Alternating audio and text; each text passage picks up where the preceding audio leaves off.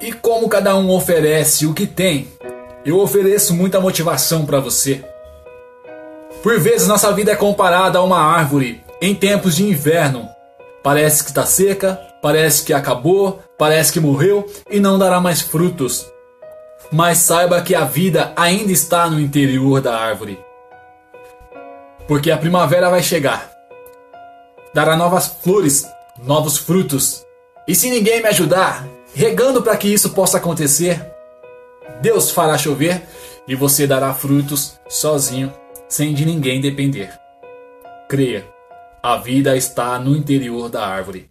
A primavera chegou.